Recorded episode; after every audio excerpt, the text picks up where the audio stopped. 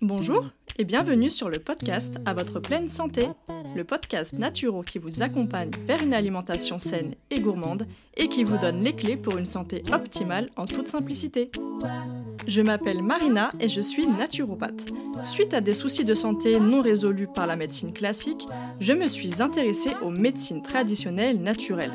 Grâce à mes apprentissages et mes expériences personnelles, j'ai enfin eu les réponses à mes questions. Aujourd'hui, je souhaite donc partager mes connaissances pour aider les personnes qui se sentent perdues face à leur santé ou leur alimentation. Ma mission à travers ce podcast sera de vous aider à manger mieux sans frustration grâce à mes conseils, mais je vous aiderai également à comprendre les besoins de votre corps pour mieux le chouchouter. Préparez-vous à améliorer enfin votre hygiène de vie car la pleine santé se trouve entre vos mains. Je suis très contente de vous retrouver aujourd'hui avec un tout nouvel épisode du podcast. Là, ça va être un épisode un petit peu euh, particulier dans la mesure où ça va être une foire aux questions. Donc c'est vrai que c'est pas quelque chose que j'ai l'habitude de faire, mais je pense que vous l'avez compris par rapport à la thématique, au sujet qui s'affiche lorsque vous euh, écoutez cet épisode. On va parler du métier de naturopathe parce que clairement, depuis des années, je reçois des tonnes de questions à ce sujet, que ce soit en DM sur les réseaux sociaux, par mail, euh, par SMS aussi, enfin bref, j'en reçois dans tous les sens. Et euh, pour que ce soit plus simple pour moi de répondre à tout le monde sans euh, me vider de mon énergie et de perdre des heures et des heures et des heures à répondre, à répéter les mêmes choses, j'ai enfin décidé de passer le cap et de faire une FAQ donc elle sera disponible au format FAQ à dérouler directement sur le site donc moi.com Mais je me suis dit que d'en faire un sujet de podcast, ça peut être aussi intéressant dans la mesure où j'avais déjà eu des avis de mémoire sur Apple Podcast qui me demandaient à quand l'épisode sur les formations en naturopathie, etc. Et je sais que parmi les auditeurs et principalement les auditrices, j'ai pas mal de personnes qui ont envie de devenir naturopathe qui, euh, qui y pensent, qui y songent et qui aimeraient passer le cap et qui ont besoin d'informations. Donc je me suis dit que ça peut être aussi intéressant de le faire au format podcast, comme ça au moins vous choisissez, soit vous le lisez, soit vous m'écoutez si vous aimez m'écouter. Bref, je me suis fixé un objectif de 30 minutes parce que j'ai pas envie de vous perdre clairement et vous savez que je suis pas une grande fan des longs épisodes en dehors des interviews bien entendu. Donc j'espère que je vais m'y tenir. On verra ça à la fin. Mais euh, quoi qu'il en soit, là j'ai vraiment essayé de rassembler donc toutes les questions les plus récurrentes. Mais sachez que si vous ne trouvez pas la réponse à une autre question que vous avez, n'hésitez pas à faire votre recherche, vos propres recherches, parce qu'il existe clairement une très grande quantité d'articles euh, sur euh, ce sujet en fait sur internet. Donc là, j'ai vraiment regroupé, comme je vous ai dit, les questions que je reçois le plus souvent et j'avais fait une FAQ sur Instagram. Donc si vous ne me suivez pas encore, je vous invite à le faire. Donc c'est mavicène et moi. Et euh, vous m'aviez posé énormément de questions. Donc j'ai regroupé tout ça, j'ai fait des, catégories, on va dire, euh, et normalement j'ai répondu à tout le monde. Donc n'hésitez pas à écouter jusqu'au bout si vous faites partie de ces personnes ou alors d'aller les lire directement selon ce que vous préférez. Alors, on va commencer avec un petit rappel. Le terme naturopathie tient son origine de deux mots anglais qui sont nature and path. Voilà, j'ai carrément dit end alors que c'était et, mais c'est pas grave. Vous avez compris, ça y est, je suis tellement rentrée dedans. Bref, donc ça se traduit tout simplement par le chemin ou la voie de la nature. Et selon l'OMS, donc l'Organisation mondiale de la santé, la naturopathie est un ensemble de méthodes de soins qui visent à renforcer les défenses de l'organisme par des moyens considérés comme naturels et biologiques. La naturopathie est une médecine dite traditionnelle, tout comme l'Ayurveda, la médecine traditionnelle chinoise, et évidemment il en existe plein d'autres, parce que des médecines traditionnelles, il y en a à peu près pour chaque pays, chaque région dans ce monde. Donc clairement, euh, il y a énormément de médecines traditionnelles différentes. Bref, la naturopathie, c'est donc une médecine de prévention, mais c'est aussi une science qui va permettre de maintenir l'individu en bonne santé en prenant en compte sa globalité. Donc je rappelle son passé, son terrain, sa vitalité, son mode de vie, son environnement, etc. Mais un naturopathe, et ça c'est vraiment ce qu'il faut retenir ici, c'est que c'est un éducateur de santé, c'est-à-dire qu'il a pour objectif de rendre les personnes actrices de leur propre santé. Bon bref, pour en savoir plus sur la naturopathie à proprement parler, je vous renvoie à l'épisode de podcast, c'était le numéro 1 que j'avais fait à ce sujet où j'explique tous les piliers de la naturopathie, etc. Mais bon, je pense que si vous écoutez cet épisode aujourd'hui, il y a fort à parier que vous avez déjà écouté cet épisode si jamais le métier de naturopathe vous intéresse. Alors déjà, petite info euh, très importante, donc c'est pas une petite info finalement, c'est une grande information, à savoir c'est que le métier de naturopathe n'est pas reconnu par l'État français actuellement.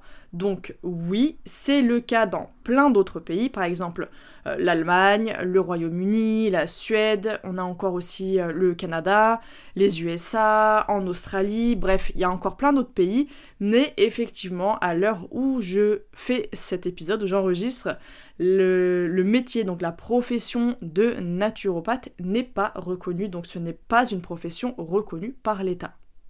Alors, je parlerai ici exclusivement de la formation de praticien en naturopathie, qui va être totalement différente et beaucoup plus poussée que la simple formation de conseiller en naturopathie, qui, elle, ne légitime absolument pas une pratique en tant que naturopathe certifié.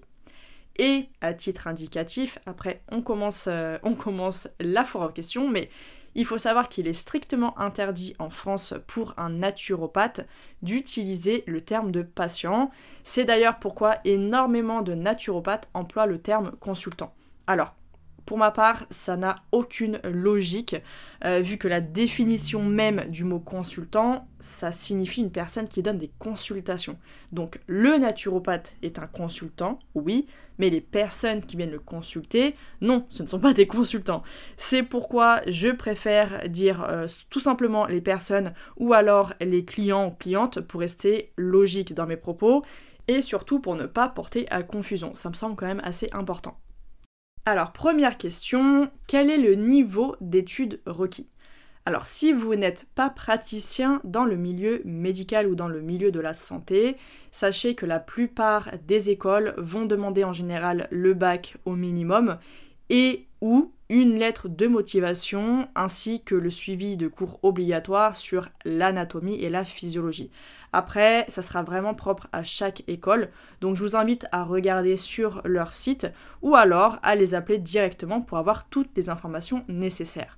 Dans tous les cas, il faudra absolument être studieux et prendre l'initiative d'approfondir vos cours via des lectures et des recherches supplémentaires parce que je le rappelle et je ne le rappellerai jamais assez, mais la santé ce n'est pas un jeu, elle doit vraiment être prise au sérieux, donc cette formation doit être aussi prise très au sérieux. Ensuite, la question, quelle école faire? Combien de temps dure une formation? Donc là, vraiment, c'est la question que je reçois le plus souvent, mais ça reste une question difficile parce qu'en fait, je trouve ça bizarre de recommander une chose, et notamment ici, il a une école, dans laquelle finalement on n'a même pas étudié. C'est comme euh, recommander un produit qu'on n'a jamais testé et dont on aura simplement lu les avis le concernant par euh, telle ou, telle personne en fait, que ce soit sur internet ou, autre. Donc ça me paraît vraiment bah, pas juste et surtout pas très objectif.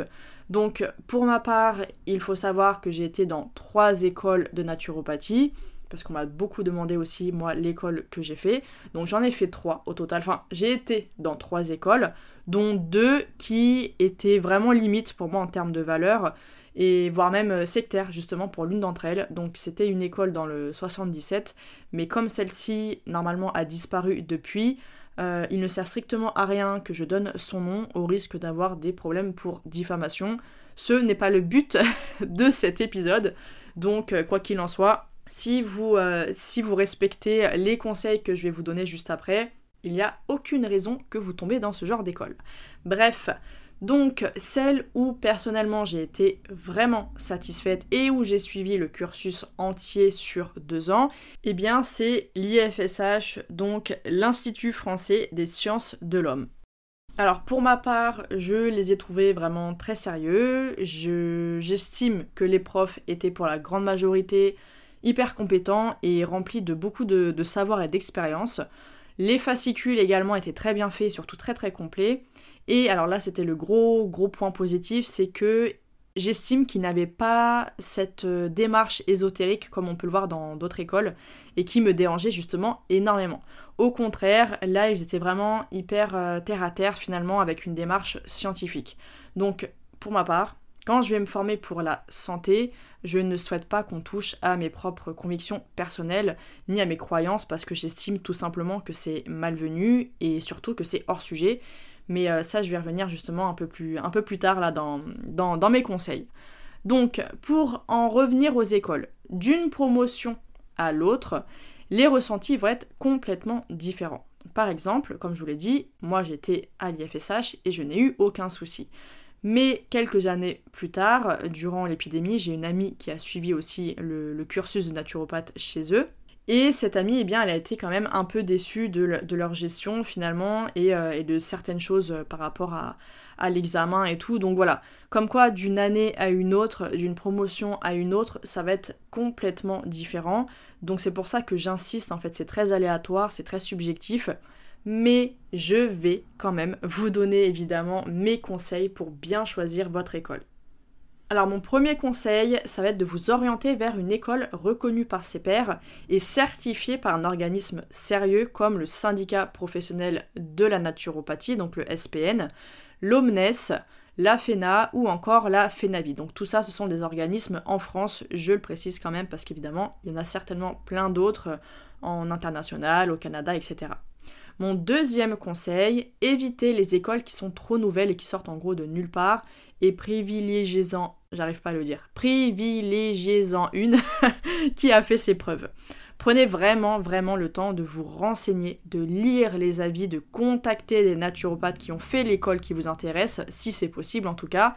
Bref, ici, il faudra vraiment que vous responsabilisez parce que comme je le disais, une école, elle peut convenir à une personne et pas à une autre. Mon troisième conseil, choisissez une école dont le programme est clair, précis et surtout qui s'en tient à la naturopathie uniquement. Donc en gros, évitez celles qui vont faire des modules complets sur d'autres thématiques comme les autres médecines traditionnelles ou les choses plus spirituelles parce que clairement, je vais pas vous le cacher, les vrais cours donc sur la naturopathie vont risquer d'en pâtir en fait, ça sera certainement beaucoup moins profond. Donc choisissez une formation de naturopathie, puis par la suite, si vraiment vous le souhaitez, choisissez une formation dans tel ou tel domaine plutôt que de venir survoler chaque matière en fait. Parce que finalement, en regardant un petit peu tout ce qui se passe à travers le monde, telle médecine, telle médecine, telle médecine, et eh bien au final, on n'a pas le temps de creuser réellement, concrètement dans la, dans la thématique qui nous intéresse, la formation de naturopathie. Et d'ailleurs, on m'a aussi demandé euh, quelle école je recommandais pour apprendre la physiologie et la spiritualité? Ce à quoi je réponds que ce n'est absolument pas un bon choix, comme je viens de l'expliquer, parce que déjà, une formation en naturopathie ne devrait pas aborder la spiritualité qui est, selon moi en tout cas, propre à chacun et très subjective. Donc ça n'a clairement pas sa place selon moi. Mais encore une fois, je recommande de faire donc un cursus exclusivement naturaux qui doit contenir obligatoirement des cours d'anatomie et de physiologie. Et si la partie de la spiritualité est une chose qui vous intéresse, alors dans ce cas, faites une formation à part qui va être vraiment consacrée à ça. Et enfin, mon dernier conseil, eh bien, renseignez-vous sur les valeurs de l'école et l'ouverture d'esprit de ses enseignants. Parce que si ça fait défaut et que le programme ou les enseignants font déjà des préférences sur certaines catégories sociales ou certains modes de vie, certains modes alimentaires, etc., alors il y a malheureusement fort à parier qu'ils vont former des naturopathes pouvant être fermés d'esprit Et donc, par conséquent, faire preuve d'un grand manque de tolérance, de bienveillance et d'empathie, alors que c'est très très important chez un naturopathe. Ensuite, concernant la durée, eh bien, elle va être très variable. Ça peut être un cursus intensif quotidien sur un an. Il y a plusieurs écoles, dont l'IFSH d'ailleurs, qui proposent ce genre de cursus. Ou alors ça peut être un cursus classique qui peut s'étaler sur deux ou trois ans en moyenne. Donc tout dépendra de votre disponibilité. Donc choisissez clairement ce qui va vous convenir le mieux tout simplement. Et enfin, sachez que vous pouvez vous former en présentiel ou à distance, même si pour ma part, je recommande vivement le présentiel quand cela est possible parce que ça permet d'avoir toute l'expérience en plus des enseignants qui font le cours plutôt que d'avoir simplement un livret avec les informations. Parce que clairement, durant le cours, quand on va aborder telle et telle thématique, eh bien là, le prof, l'enseignant en question, qui en général sont des naturopathes, vont vous partager leur expérience, leurs petits tips, leurs petites astuces en plus et ça, clairement, c'est vraiment le gros, gros bonus. Donc, si vous avez la possibilité de faire du présentiel, j'insiste, faites-le. Et ce, quelle que soit votre ville, après, là, il va falloir que vous vous renseigniez avec euh, tous les conseils que je viens de vous donner pour bien choisir votre école. Passons à la question suivante. Donc, quel budget prévoir pour les formations? Alors, en moyenne, il faudra prévoir entre 5 000 et 10 000 euros environ, selon l'école et le cursus choisi tout en sachant que la plupart du temps, ce n'est pas pris en charge en fait par les organismes étatiques. Donc il s'agit d'un investissement personnel. Il y a des exceptions, mais dans la plupart des cas, effectivement, ce n'est pas pris en charge.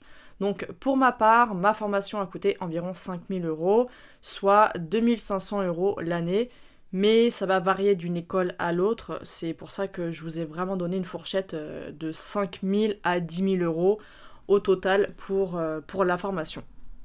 Donc il n'y a pas nécessairement besoin que l'école soit 6000 euros l'année pour qu'elle soit de qualité, mais faites tout de même attention aux formations qui sont à moindre coût, qu'on voit d'ailleurs fleurir partout sur Internet depuis ces dernières années, parce que ce ne sera aucunement une formation vous permettant à elle seule d'exercer en tant que praticien en naturopathie.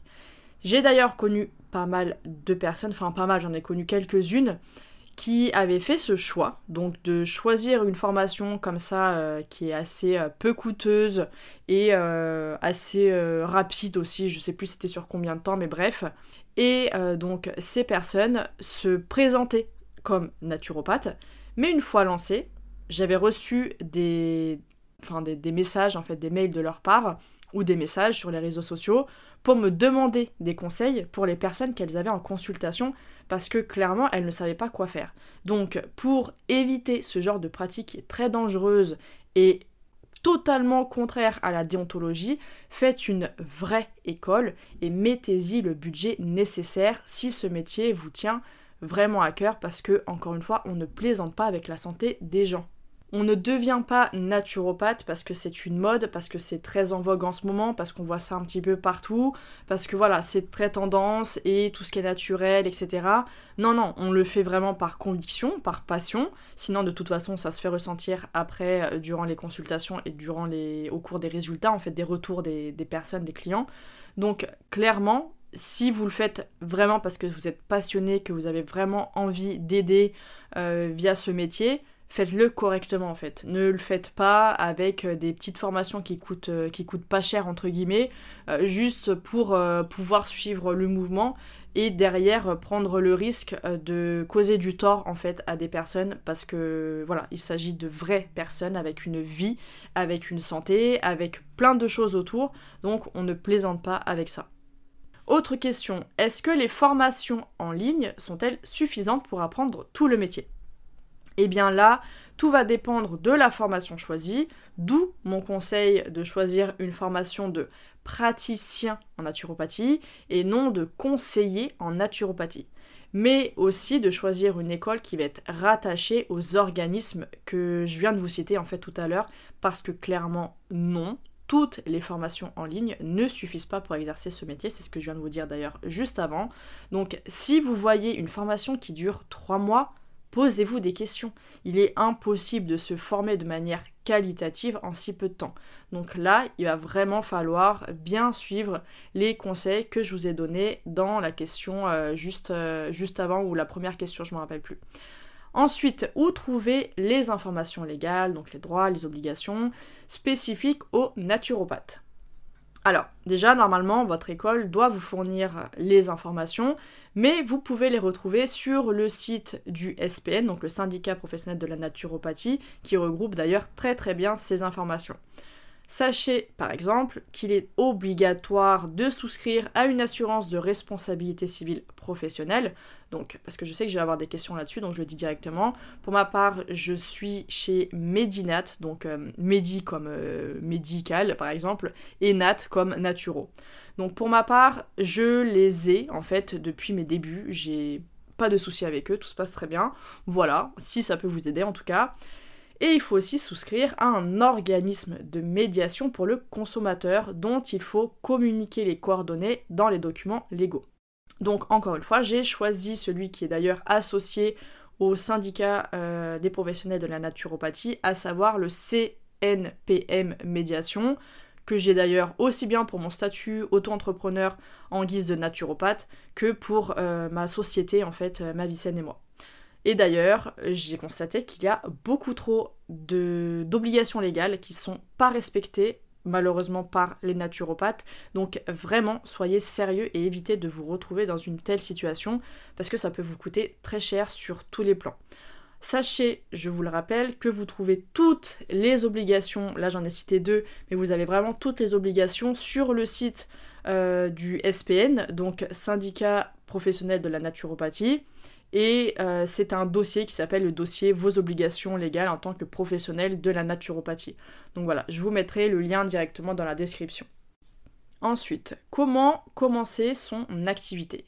Alors, il suffit de s'inscrire en tant qu'auto-entrepreneur ou alors d'être salarié dans un magasin bio, dans un centre de bien-être ou dans tout autre établissement qui va rechercher un naturopathe. Alors à savoir que la création du statut d'auto-entrepreneur est extrêmement rapide parce que tout se fait en ligne auprès de l'URSAF.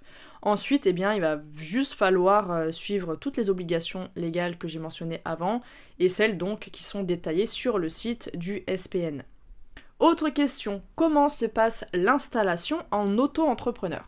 Alors, il va y avoir trois possibilités. J'ai cherché dans ma tête, mais clairement, je ne vois que trois possibilités. Exercer en cabinet, exercer à domicile en se déplaçant chez les personnes, et enfin faire des consultations en ligne par euh, visio ou par téléphone. Donc pour ma part, donc je vais pouvoir vous en parler, j'ai expérimenté les trois, et il faut retenir que chaque naturopathe aura des besoins différents, donc le mieux, c'est ce que je vous conseille, c'est de tester, voyez ce que ça donne, comme, euh, comme je l'ai fait en fait, c'est comme ça que j'ai pu vraiment me faire mon propre avis. Donc, pour être tout à fait franche, c'est clairement le déplacement à domicile qui m'a euh, permis de démarrer rapidement et d'avoir beaucoup de demandes assez euh, bah, rapidement, en fait, comme je viens de le dire, parce que c'était beaucoup plus pratique pour les personnes dans la mesure où le rendez-vous était en présentiel, mais en plus c'était directement chez elles. Le souci, c'est que évidemment c'était très très très énergivore pour moi, surtout si vous avez en plus défini un large périmètre. Pour ma part, par exemple, euh, je suis en région parisienne, sauf que je faisais toute l'île de France. Donc je pouvais faire des allers-retours de 4 heures au total, juste pour une consultation. Donc autant vous dire que c'était pas du tout rentable pour moi, d'autant plus qu'il faut aussi compter les frais de déplacement euh, qui peuvent très rapidement euh, augmenter selon s'il y a des embouteillages, selon si votre voiture ou votre mode de transport euh, vous coûte euh, beaucoup, etc. Ça, permet clairement de démarrer, de très rapidement se faire une clientèle, mais ce n'est pas vivable selon moi sur, euh, sur le long terme. Ensuite, donc, j'ai testé le cabinet, mais sur très peu de temps. Je vais vous expliquer. En effet, après avoir eu énormément de mal, et je pèse mes mots, pour trouver un cabinet du fait que je porte un foulard. Donc comme quoi on peut être dans le domaine du bien-être et avoir une étroitesse d'esprit remarquable. comme je vous le disais tout à l'heure, faites attention parce qu'un naturopathe ne se doit pas d'être fermé d'esprit. Donc euh, j'ai été clairement euh, rejetée à chaque fois, c'était très très compliqué. Et au moment où j'avais vraiment abandonné, eh bien j'ai trouvé, euh, j'en ai trouvé un via une praticienne que je connaissais qui m'a proposé de partager le sien. Mais en toute franchise, j'ai rapidement déchanté au vu des désistements à la dernière minute, euh, du loyer qui était très très onéreux, et en plus des déplacements fastidieux, dans la mesure où c'était sur Paris et que euh, moi j'étais au total à peu près une heure en transport, donc deux heures aller-retour. Donc certains vont dire oui, mais tout le monde fait ça euh, tous les jours, euh, une heure de transport, etc., pour aller au travail, etc. Oui, mais après c'est, voilà, chacun fait comme il le souhaite. Moi, pour ma part, euh, une heure de transport, sachant que en général, je peux me retrouver avec une personne sur trois bah parce qu'en fait euh, je faisais pas régler les consultations à l'avance et donc j'avais des désistements de dernière minute et donc en fait pour moi c'était pas du tout rentable parce que les transports eh bien ça se paye hein, c'est pas encore gratuit. Euh, que ce soit en que ce soit en métro en RER e même en voiture n'importe euh, le parking etc tout ça c'est tout ça c'est payant. Donc autant vous dire que j'en ai eu marre je crois au bout de deux mois j'ai arrêté et j'ai pris donc la décision de faire les choses à ma manière pour préserver mon temps mon budget, mais surtout mon énergie suite à mon premier burn-out en 2019. Donc ça, je vous l'avais raconté en détail dans le podcast consacré à ça. Et donc, eh bien, je suis passée aux consultations en ligne uniquement. Et ça me convenait parfaitement. Et encore aujourd'hui, ça me convient très bien parce que c'est d'ailleurs comme ça que je continue les suivis. Alors, je sais, il y en a qui n'aimeront pas et qui vont exiger du présentiel et c'est ok. Comme je le dis à chaque fois, il y en a pour tout le monde, donc faites les choses à votre manière à vous et ne vous forcez pas à faire quelque chose juste parce que c'est le plus conventionnel. Moi j'étais persuadée que parce que je ne fais plus de présentiel, ça y est, euh, je ne vais pas avoir de demandes, etc. Mais c'est complètement faux. C'est totalement faux. J'ai eu même beaucoup plus de demandes en faisant du visio et par téléphone que quand je faisais du présentiel. Donc retirez ces croyances qui sont complètement fausses de votre tête parce que, quelle que soit la méthode, ça fonctionnera si c'est la méthode qu'il vous faut. Et pour revenir à cette histoire de présentiel, parce que beaucoup vont dire oui, mais c'est mieux de voir la personne en face, etc. Alors, il faut savoir que aujourd'hui, en tout cas pour ma part, je sais poser les bonnes questions durant mon anamnèse qui vont venir remplacer ce que je voyais justement en présentiel. C'est ce qui fait que quand bien même euh, j'étais en visio par téléphone, eh bien j'avais et j'ai encore aujourd'hui de très bons retours. Après, si vous pouvez faire un peu de présentiel au début pour acquérir justement cette expérience, eh bien ça c'est clair et net que ça sera beaucoup mieux. Ce qu'il faut retenir en tout cas, c'est qu'il n'y a pas de meilleure façon entre ces trois possibilités parce que eh bien, chacune de ces possibilités-là, de ces manières de faire, ne correspond pas à tout le monde. La seule meilleure façon qui existe, c'est la vôtre, c'est celle qui vous convient et surtout c'est celle qui vous épanouit. Passons à une question qui est très intéressante qui est comment gérer la peur de se lancer. Alors déjà, je rappelle que la peur est un processus qui est tout à fait normal parce qu'elle indique qu'on sort de notre zone de confort. Donc cette peur, elle est très importante. Cependant, il faut quand même se poser la question, savoir pourquoi cette peur est là finalement. Est-ce que c'est parce qu'on a peur de ne pas trouver de clients et donc de ne pas en vivre. Alors dans ce cas, il s'agit d'une croyance qu'il faut surmonter. Et j'insiste, il ne faut pas hésiter à se faire aider pour ça via une coach business par exemple, ou une thérapeute spécialisée euh, dans, euh, euh, dans la vie, le développement personnel, etc. Ou alors, est-ce que vous sentez que vous avez des lacunes et donc que vous n'êtes pas apte à faire des consultations et c'est ce qui vous fait peur? Eh bien là, déjà, ça va être plus problématique parce qu'il faut quand même avoir un minimum de confiance en soi lorsqu'on reçoit des personnes en consultation et il faut avoir les capacités réelles pour gérer tout ça.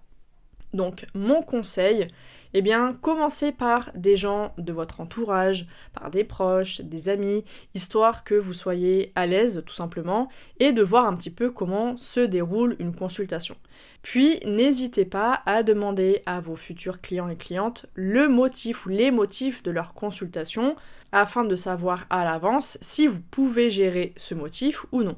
Par exemple, j'ai longtemps refusé, même encore aujourd'hui, et j'ai envoyé vers d'autres naturopathes spécialisés les personnes qui souhaitaient apaiser les symptômes de leur cancer ou alors de leur traitement, en fait, gérer les effets secondaires des traitements. Tout simplement parce que l'oncologie c'est pas du tout ma spécialité, donc euh, j'estimais ne pas avoir les compétences et pour moi euh, c'était pas quelque chose euh, où j'estimais être, être capable et ce n'est pas un domaine aussi qui, qui me plaît plus que ça. Voilà, j'ai des spécialités, d'autres thérapeutes ont cette spécialité-là. Je préfère, pour le bien de la personne qui me contacte, de la renvoyer directement vers la personne que j'estime la plus qualifiée pour ses motifs, son motif de consultation. Mon deuxième conseil, une fois que vous avez pris uniquement les personnes dont vous vous sentez apte à gérer le suivi, eh bien n'hésitez pas à envoyer le fameux protocole plus tard afin d'avoir le temps de bien réfléchir, de tout vérifier par rapport aux contre-indications, aux interactions médicamenteuses s'il y en a, etc. et de vous familiariser avec euh, toutes, euh, toutes ces nouveautés, toutes ces choses à faire, les recherches, etc plutôt que de vous mettre la pression euh, de rédiger le protocole directement lors de la consultation, ou en général d'ailleurs c'est plutôt à la fin de la consultation clairement, ça va vous retirer un poids énorme, un stress énorme, et ça va vous apporter plus de confiance au fur et à mesure de votre pratique.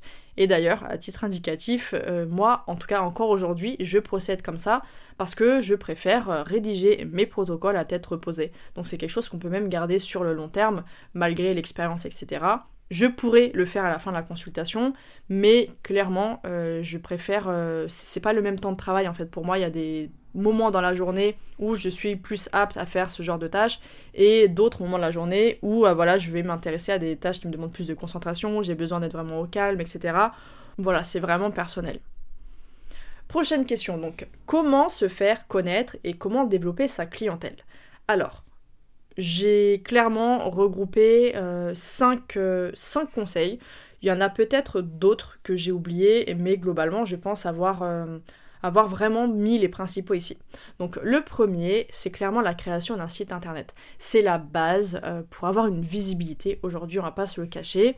Et le, le, gros plus, ça va être de créer un blog ou alors un podcast pour donner des conseils afin que les personnes qui viennent justement sur le site internet puissent connaître davantage votre travail savoir un petit peu voilà comment vous fonctionnez etc c'est super important connaître votre expertise aussi.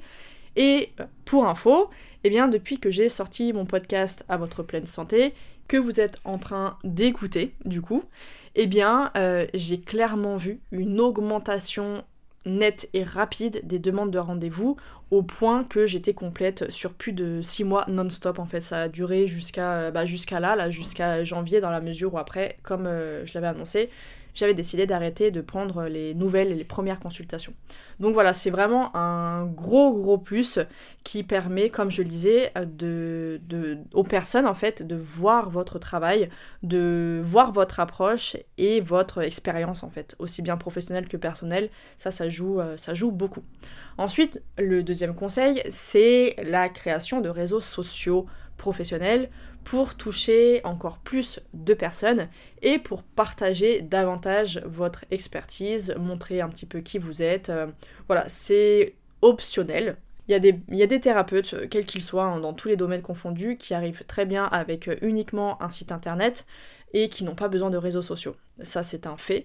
Mais c'est vrai que si euh, vous sentez que vous avez vraiment besoin d'augmenter un petit peu plus, de booster votre visibilité, euh, évidemment, je que vous recommander de vous mettre sur euh, les réseaux sociaux. Après, vous pouvez choisir celui qui vous convient le mieux. ça peut être donc effectivement Instagram, ça peut être, ça peut être YouTube, ça peut être Pinterest. Enfin voilà, il y, en a, beaucoup. Après, il y en a d'autres voilà, où je ne suis pas forcément dessus. Mais en tout cas, vous avez pas, mal de, pas mal de choix. Trouvez juste celui qui vous convient c'est clairement un gros boost, euh, les réseaux sociaux, on va pas se le cacher. Le troisième conseil, ça va être la mise en ligne de votre profil sur des sites comme Medoucine. Donc je vous avais fait un, un épisode en collaboration avec eux. En fait, ça va vraiment permettre d'augmenter rapidement votre visibilité, mais aussi le référencement sur les moteurs de recherche.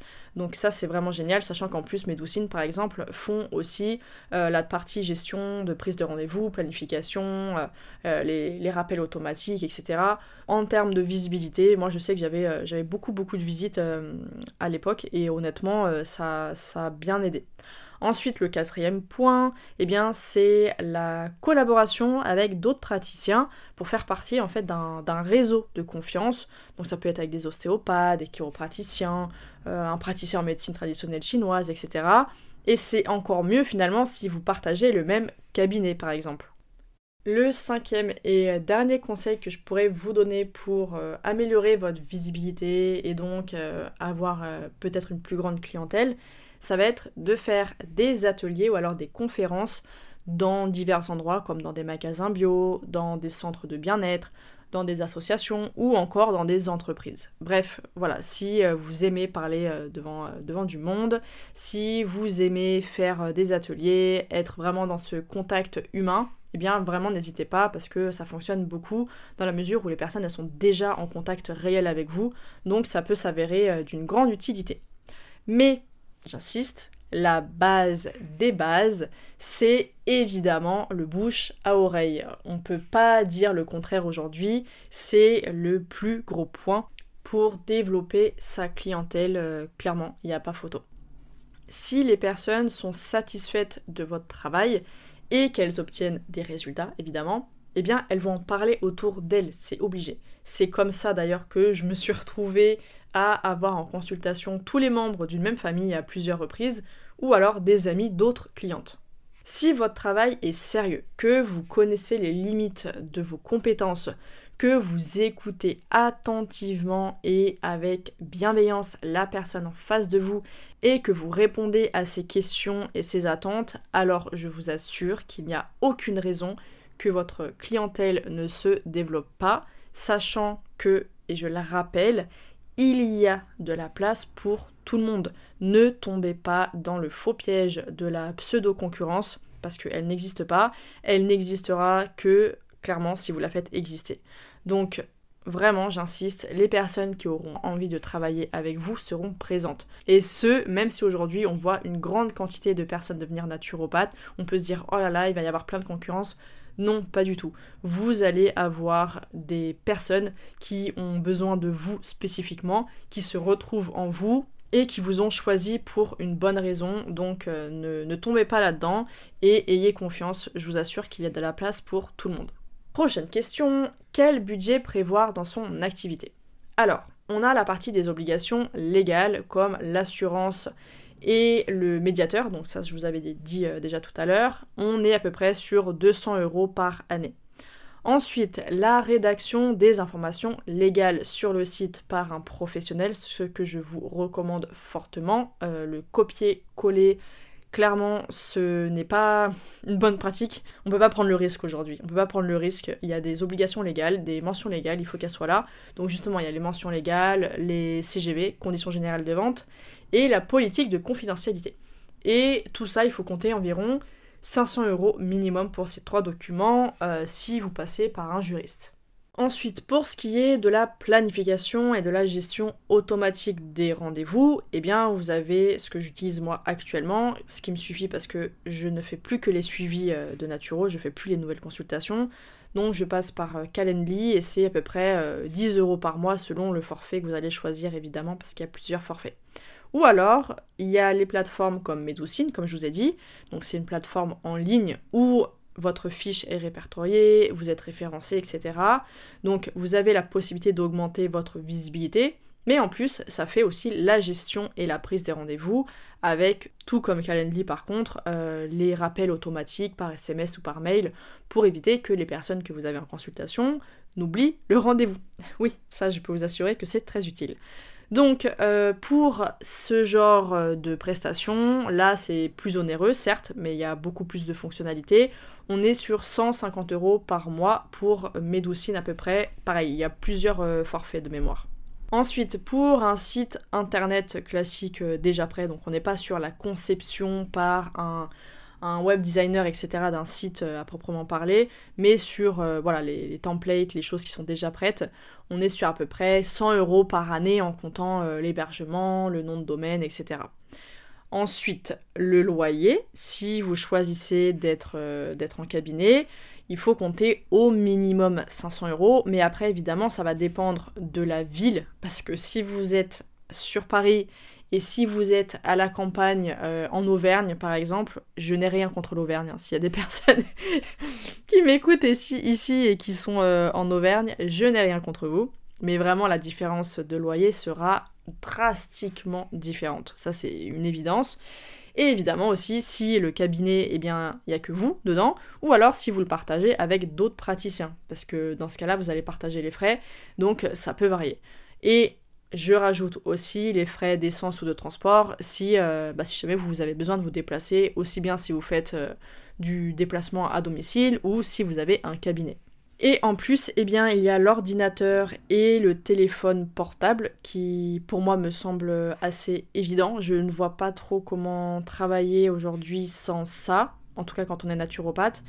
Euh, sauf si vous écrivez tout à la main. Honnêtement, moi je peux pas écrire tout ce que j'écris euh, aussi rapidement à la main. Donc euh, l'ordinateur est indispensable.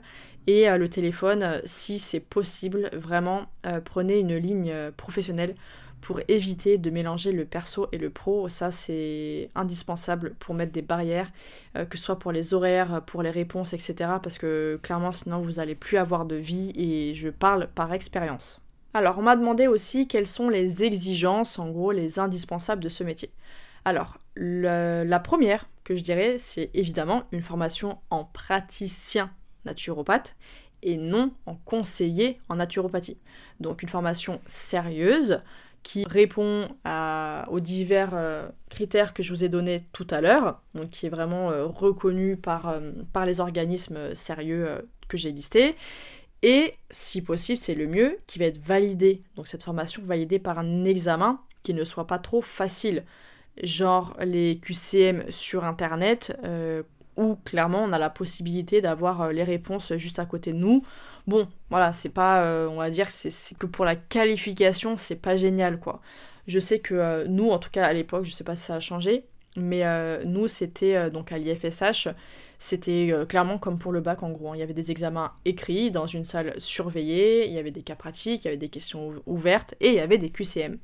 Ensuite, la deuxième exigence est évidemment une bonne connaissance du corps humain, mais aussi de l'impact des autres axes sur la santé physique et physiologique, donc comme les relations, l'environnement, la psychologie, les émotions, etc. Il n'y a pas besoin d'être professionnel dans ces divers domaines, mais juste de comprendre un minimum, de connaître un minimum l'impact que ça peut avoir effectivement sur la santé physique et physiologique. Et en plus de ça, là je donne vraiment mes indispensables pour moi. Après, peut-être que d'autres personnes, d'autres naturopathes ne seront pas d'accord. Je donne vraiment mon avis. Pour moi, au-delà de, de, ce que je viens de vous dire, des connaissances poussées et approfondies en nutrition, c'est indispensable. Des connaissances sur la gestion du stress, sur la phytothérapie et sur la micronutrition slash la nutrithérapie. Donc quand je dis des connaissances, c'est vraiment des connaissances approfondies. C'est pas juste euh, deux trois notions sur la gestion du stress ou la phytothérapie. Non, c'est d'être calé vraiment sur ces différents domaines. Pour moi, comme je vous ai dit, c'est la base. Après, évidemment, on pourra compléter avec euh, d'autres connaissances comme l'aromathérapie si vous le souhaitez, euh, l'apithérapie, la mycothérapie, euh, les massages, la réflexologie. Bref, voilà. Après, vous pouvez ajouter pas mal de choses. Mais pour résumer, clairement pour moi, c'est nutrition, gestion du stress, phytothérapie, micronutrition. et évidemment, comme je disais, donc la partie physiologie, anatomie, physiologie, comprendre vraiment comment le corps fonctionne, quoi. C'est bah, le B à bas. Ensuite, troisième exigence, selon moi, encore une fois, c'est d'avoir de l'empathie, de la bienveillance et faire preuve d'écoute sincère et d'ouverture d'esprit. J'insiste vraiment là-dessus, dans la mesure où j'ai, je vous l'avais déjà dit, mais j'ai eu des personnes en consultation qui, euh, où j'étais pas la première naturopathe, souvent j'étais euh, la deuxième, la troisième, la quatrième, et donc, euh, j'avais des retours qui euh, clairement me faisaient mal au cœur quand j'entendais ce que des collègues pouvaient dire. Euh, c'était assez choquant. Donc, c'est pour ça que j'insiste là-dessus en fait. Si on ne fait pas preuve d'empathie et de bienveillance, de d'écoute sincère, vraiment, on, compatit avec la personne qui est en face de nous et, et d'ouverture d'esprit, donc de ne pas juger les valeurs de la personne qui est en face de nous. En fait, pour moi, on n'a rien à faire dans ce métier, clairement. Euh, quatrième exigence, ça serait, selon moi, encore une fois, d'avoir une santé psychologique qui soit stable. Ça peut paraître un peu bizarre, mais euh, je trouve ça assez important d'avoir effectivement une santé psychologique stable. Parce que quand on est en état, euh, je sais pas, de dépression, quelque chose comme ça, on peut pas être en état de, de consulter en fait. Donc c'est pour ça que quand j'avais fait justement mon burn-out, le premier, et euh, que j'étais en dépression euh, sévère, j'avais complètement arrêté en fait. J'avais complètement arrêté euh, les consultations pendant un bon bout de temps, parce que pour moi c'était impensable de faire des consultations dans, dans cet état. Bon, il y a Balou qui n'est pas content. Donc du coup, vous allez certainement l'entendre sur la piste audio. Et enfin, le cinquième élément qui est selon moi indispensable, et je l'ai appris à mes dépens, c'est le fait de savoir préserver son énergie en mettant des barrières saines entre le professionnel et le personnel. Et c'est ce que je n'ai pas su faire malheureusement et qui m'a justement mené au burn-out en 2019 à force d'être beaucoup trop impliqué et beaucoup trop empathique. Petit rappel, la sensibilité et l'empathie sont évidemment nécessaires à ce métier de naturopathe. Par contre, si vous êtes comme moi, à savoir une vraie hypersensible. Donc je précise vrai parce que aujourd'hui, c'est un fait, beaucoup de personnes s'auto-diagnostiquent hypersensibles parce qu'on entend ce mot un petit peu partout alors qu'en fait elles sont euh, tout simplement sensibles en fait. C'est-à-dire que c'est normal d'être, euh, d'être sensible, donc il y a une, une, sensibilité qui est tout à fait normale, ou voilà. Et il y a euh, le fait de n'être pas sensible et le fait d'être hypersensible.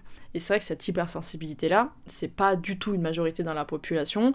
Et euh, aujourd'hui, voilà, beaucoup s'autodiagnostiquent. Donc, je le précise parce que ne pensez pas que euh, vous êtes hypersensible parce que vous êtes sensible.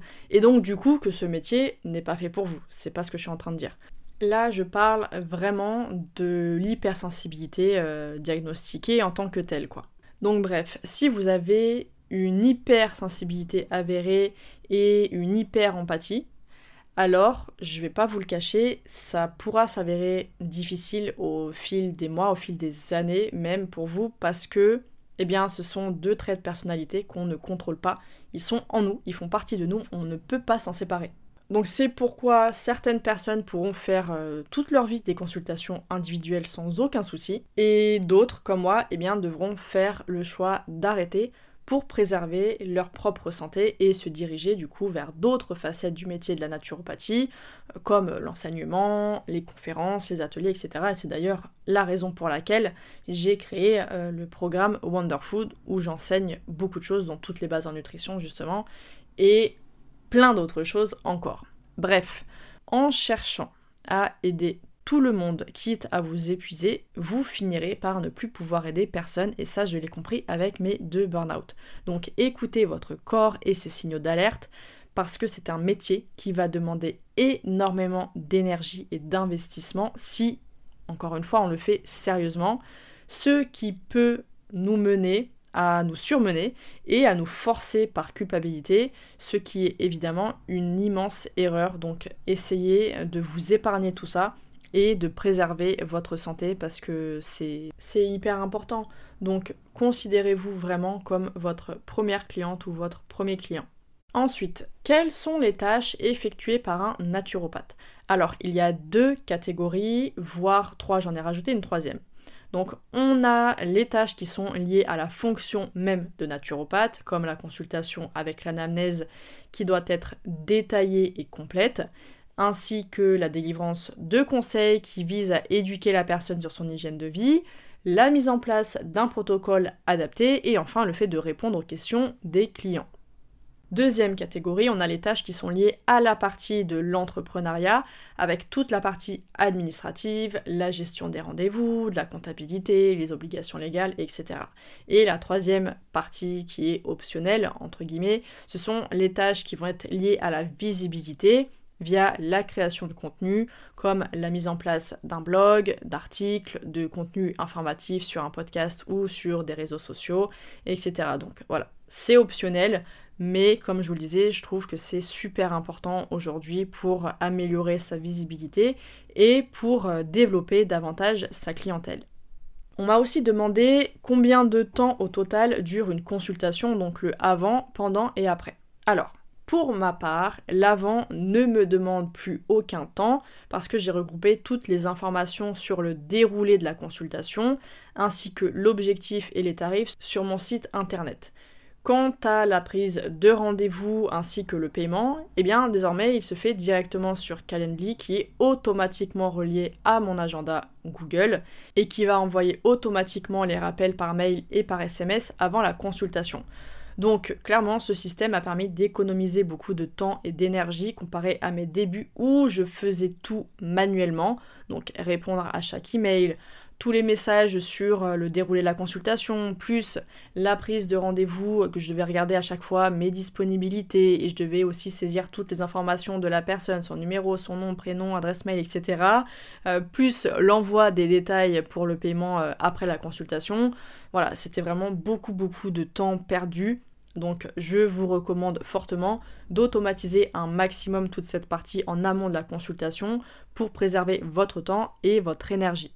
En ce qui concerne la consultation en elle-même maintenant, ça me demande entre 1 heure et 2 heures selon les personnes et leurs besoins. À savoir que je ne mets jamais fin à la consultation tant que la personne a encore des questions ou si je la sens dans le doute ou alors perdue. J'essaye vraiment de faire en sorte que chaque personne ressorte de la consultation avec des réponses et en se sentant sereine, comprise et écoutée. Mais en moyenne, avec euh, la pratique, désormais mon anamnèse plus le fait de répondre aux questions me demande environ une heure pour une première consultation, donc chose que j'ai arrêtée désormais, et environ 30 à 45 minutes pour un suivi. Et enfin, pour l'après-consultation, pour ma part, je ne fais pas de retour écrit avec un résumé de la consultation parce que j'estime que les personnes doivent aussi se responsabiliser en prenant note elles-mêmes des informations qui les intéressent. Par contre, je prépare et j'envoie trois documents à la suite de la consultation, en général sous 24 heures à 48 heures si jamais par exemple c'est en semaine. Sinon si c'est le vendredi évidemment, je n'envoie pas ça le week-end mais j'envoie ça pour le lundi. Donc j'envoie un guide de 30 pages avec toutes les bases qu'il faut connaître sur la nutrition, que j'ai fait d'ailleurs en trois versions, donc omnivore, végétarienne et végétalienne, parce que je le rappelle, on doit s'adapter à toute conviction personnelle. Ensuite, j'envoie un planning repas d'une semaine pour donner des idées et mettre en pratique plus facilement les conseils qui ont été vus durant la consultation. Et enfin, j'envoie un protocole détaillé avec les produits recommandés ainsi que la posologie et la durée, en plus des liens pour les trouver facilement et éviter aux personnes de chercher pendant euh, des heures clairement les bons produits et surtout ceux qui sont vraiment efficaces. Donc à mes débuts, cette partie pouvait me demander une heure de préparation et de recherche parce qu'il faut prendre en compte les contre-indications, les pathologies, les interactions médicamenteuses, les allergies, etc. pour que ce soit totalement adapté et surtout sans danger pour la personne en question. Mais avec le temps et l'expérience, cette partie ne me demande pas plus de 10 minutes en général, sauf dans le cas où il y a une pathologie très complexe et une prise de plusieurs médicaments en parallèle où là effectivement il faut que je vérifie à chaque fois les interactions médicamenteuses pour être sûre et certaine qu'il n'y a aucun risque pour la personne en question.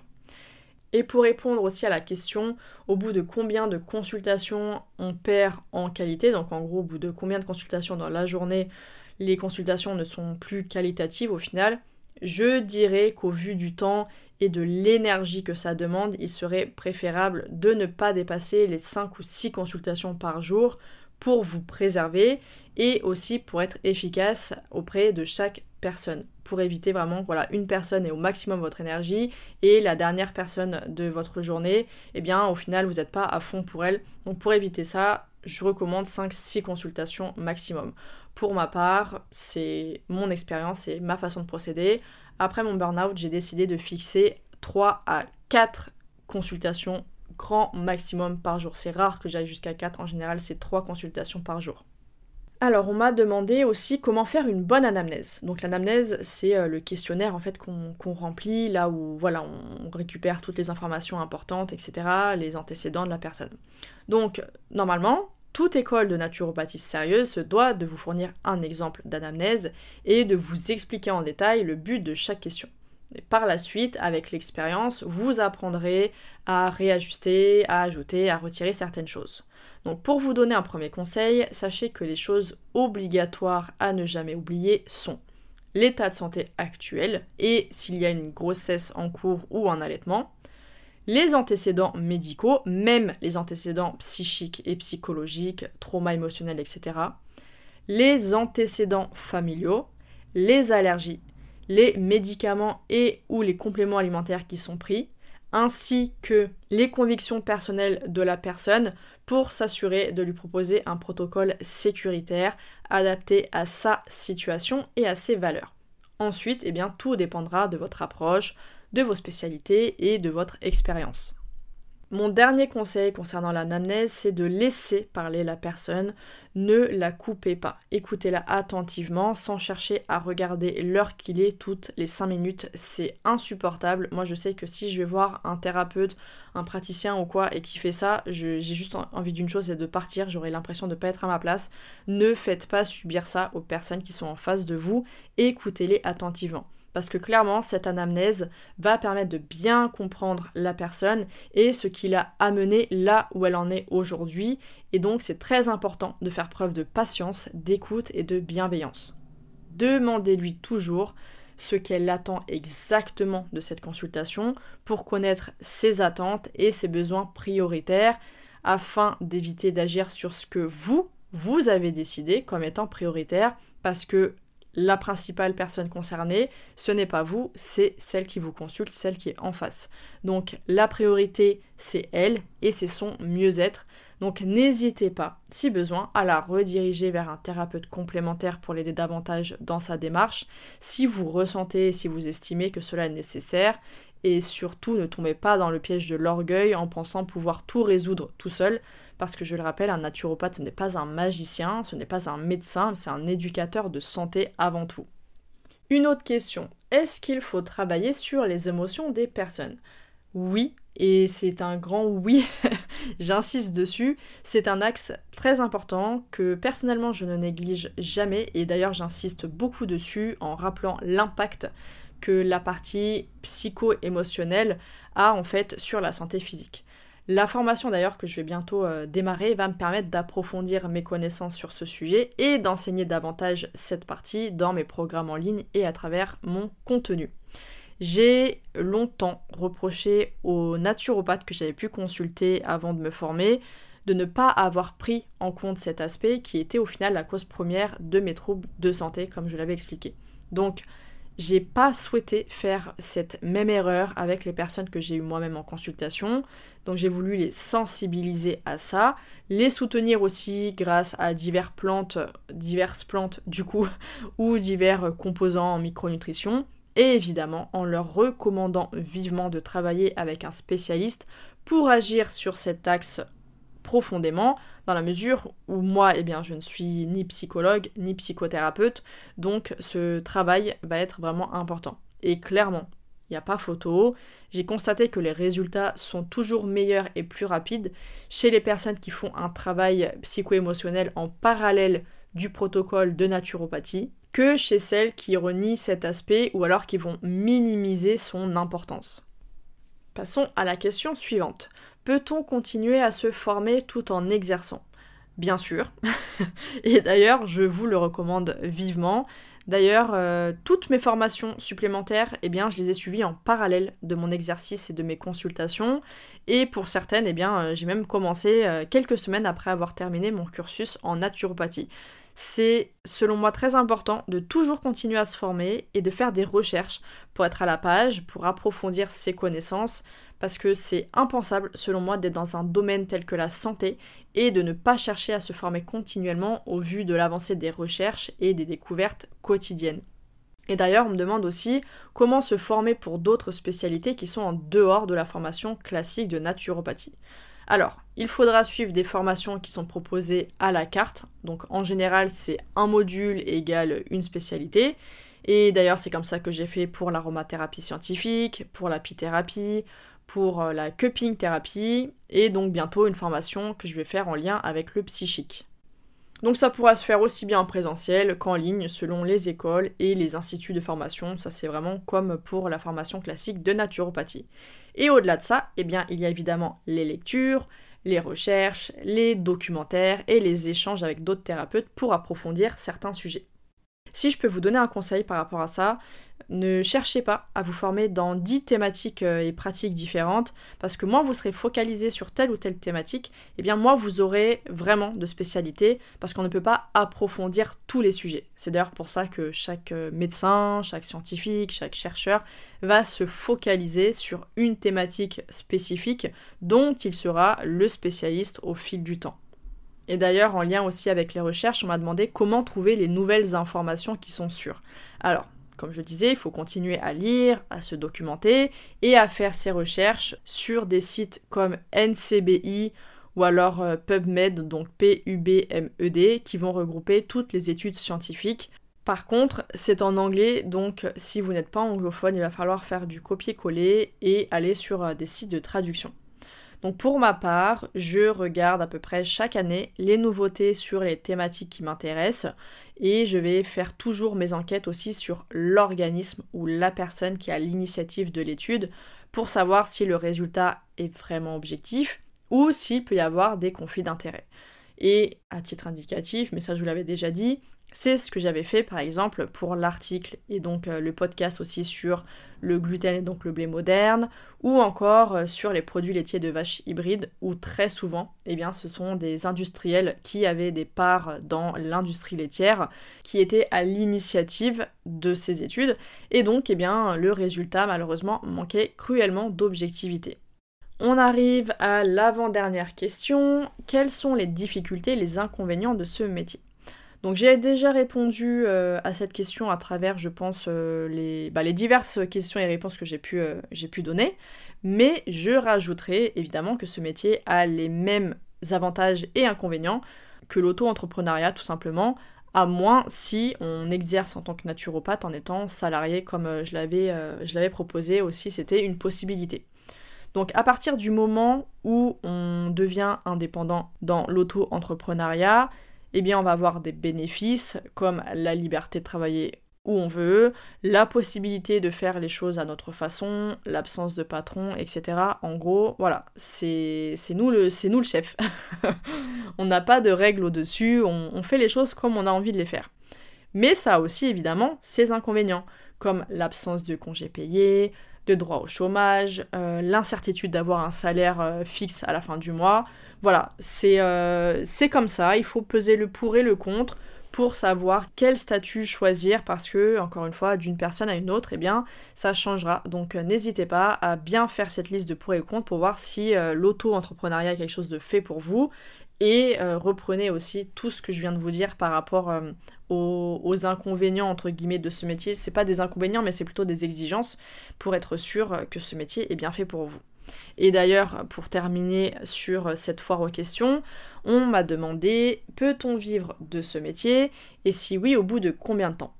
Alors, oui, on peut tout à fait vivre de ce métier et avoir un salaire qui tourne entre 1500 et 3000 euros par mois en moyenne selon évidemment vos tarifs, selon le nombre de consultations que vous allez faire chaque mois et aussi selon votre compétence et votre clientèle et en gros bah, les avis que vous allez avoir, les retours que vous allez avoir. Après, pour savoir exactement au bout de combien de temps vous pourrez en vivre, eh bien là ça va vraiment dépendre de votre mode de vie, de vos dépenses, de votre loyer aussi, de vos charges, qui vont toujours différer d'une personne à l'autre. Si, admettons, il y a deux salaires dans votre foyer, eh bien alors là, vous pourrez probablement en vivre plus rapidement qu'une personne qui doit payer ses charges toute seule. C'est euh, évident, quoi. Après, l'essentiel à retenir ici, c'est que plus vous ferez du bon travail, et plus vous ferez ce qui est nécessaire pour avoir une bonne visibilité, eh bien, plus vous aurez de clients. Donc, si vous avez en plus des pratiques manuelles comme la réflexologie ou des massages, eh bien vous pourrez probablement en vivre encore plus rapidement parce que pour ma part, en tout cas, la clientèle que j'avais en réflexologie s'est très rapidement transformée en clientèle de naturopathie et donc en à peine euh, quelques mois, je dirais peut-être en six mois, quelque chose comme ça, j'estime que j'avais un, un bon salaire justement à la fin du mois. Mais comme je le dis, nous on était à deux, il y avait donc deux salaires. Donc ça va être différent d'une personne à une autre.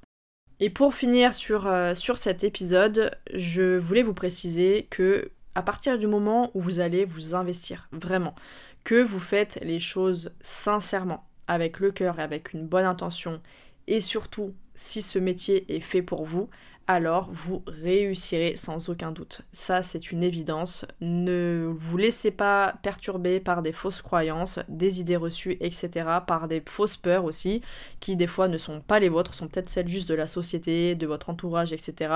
Ne les laissez pas projeter leurs peurs sur vous si c'est vraiment un métier qui vous passionne si votre intention première c'est d'aider autrui, c'est de faire du bien aux personnes qui sont euh, autour de vous, de faire du bien aux personnes en règle générale, de participer à un monde meilleur, si c'est vraiment ça votre intention, il n'y a aucune raison.